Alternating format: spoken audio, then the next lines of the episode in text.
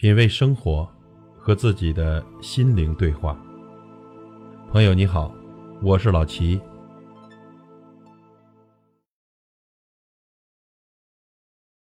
这人生啊，实在是一本书，内容复杂，分量沉重，值得翻到个人所能翻到的最后一页，而且必须慢慢的翻。生命来来往往。哪有什么来日方长？人生啊，就是一场有去无回的单途旅行，所以生命中的每一天都格外的珍贵。虽然我们不能延长生命的长度，但是可以扩宽生命的宽度。清醒的女人和糊涂的女人过的是不一样的人生。女人这一生呢，越早看透这三件事越好。第一件事，格局比颜值重要。成长问题啊，关键在于自己给自己建立生命的格局。如果呢，把女人比作一棵石榴树种子，那么不同的格局呢，就会有不同的结局。你把它种在花盆里，最高只能长到半米。种到大的水缸里，就可能长到一米多高；种在没有限制的庭院里，却能长到四五米高。格局大的女人会给自己更大的成长空间和更多的精神养分。那么相反呢？格局小的女人则会画地为牢，把自己的生活越过越糟糕，心胸狭窄和烂人烂事纠缠，结果呢，自苦一生。精致的利己主义者，结果毁掉自己的社交圈；目光短浅、固执己见，结果让好机会白白的溜走。《稀缺》一书中，通过心理学的研究，也说明了同样的问题。我们每个人的心智带宽基本上是一定的。穷人呢，总是被当下的问题和财务状况填满了自己的带宽，只能关注眼前，无法抽身顾及长远的打算。总是做着紧急但不重要的事情，久了就得过且过，形成短视和偏见，陷入死胡同。格局小的人呢，往往心穷，他们只关注眼前，所以会让自己贬值甚至报废。格局比女人的外貌、情商、智商都要重要的多。空有外貌的女人呢，只能像花瓶一样，一碰就会碎。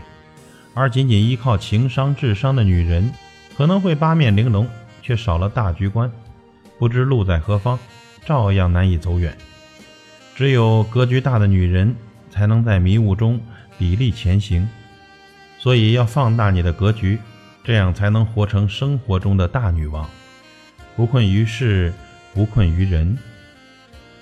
第二件事，少女感与年龄无关。这年龄两个字呢，一直是女人密切关注的话题，是女人呢都惧怕变老。但是岁月是公平的，他会用同样的步伐在每个人面前踱过。不同的是呢，有些人会随着岁月变老，而有些人呢反而越活越年轻。复旦大学的教授陈果对衰老是这样理解的：老是生理，成熟是心理。衰指的是精神层面的颓废。老是指的身体上的衰败，有些人呢未老先衰，实际上呢是精神在往下坠，往下堕落，是由内而外的腐坏和退化。年轻力和少女感其实与年龄无关。前段时间呢有两个网络热词火了，一个是中年少女，另一个是中年油腻女人，同样是形容衰老的状态。但中年少女却讲的是未老先衰，这种老是对生活失去好奇心、激情、天真与勇气。与这种未老先衰相对应的，还有一种逆龄生长，走出半生，归来依旧是少女。这样的冻龄女神比比皆是，她们的保鲜秘籍在于内在的自信与外在的自律。一方面呢，用积极阳光的心态去应对生活中的挑战；另一方面呢，规律生活、精致生活，从不过于任性放纵。少女感还有重要的一点，不因年龄设限，不论何时都有所热爱并忠于自己热爱的。岁月从不败美人，三十岁的女人有三十岁的美，四十岁的女人有四十岁的风韵。不妄自菲薄，不自暴自弃，不惧年龄，就不会被年华所累。心若年轻，你便不会老去；心若老去，你便不再年轻。第三件事，悦人不如悦己。人最大的责任是什么呢？在人世间的一切责任中，最根本的责任就是真正的成为你自己，活出你独特的个性和价值来。对女人而言，同样如此。女人的人生不是为他人而活。而是为自己而活，悦人不如悦己。话虽如此，却有很多人为了悦人而失去自己，为了虚荣假装博学多金，为了迎合大众的审美盲目的减肥整容，为了讨好他人阿谀奉承言不由衷不敢拒绝。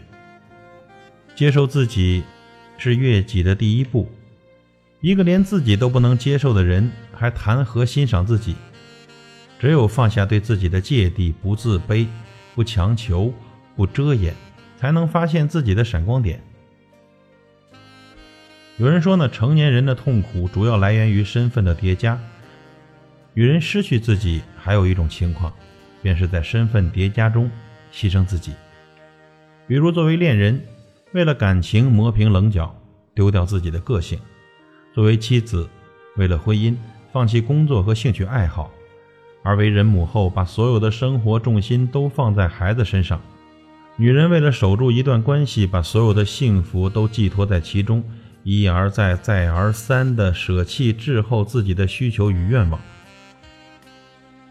可是，人与人之间的关系不可预测，恋人关系、夫妻关系、亲子关系，总有不和或是断裂的那一天。一旦某个关系出现问题，你付出的越多，幸福就越容易随之分崩离析。任何依靠他人获取的幸福都可能会枯竭。所以，亚里士多德说：“人的一生可以锤炼的，只应是自给自足的幸福。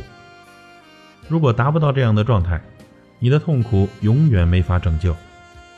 取悦自己，自给自足的幸福才不会随着外界的变化而改变。悦己的人。”才能拥有人生最高级感的幸福。悦己，才是人生的高配。最后呢，我们来总结一下女人一生中最应该看透的三件事：格局比颜值重要，少女感与年龄无关，悦人不如悦己。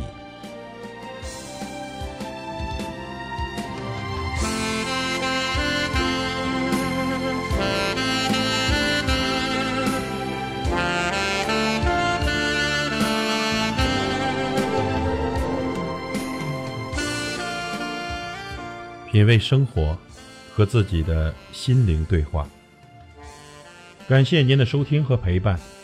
如果您喜欢我的节目，请推荐给您的朋友。我是老齐，再会。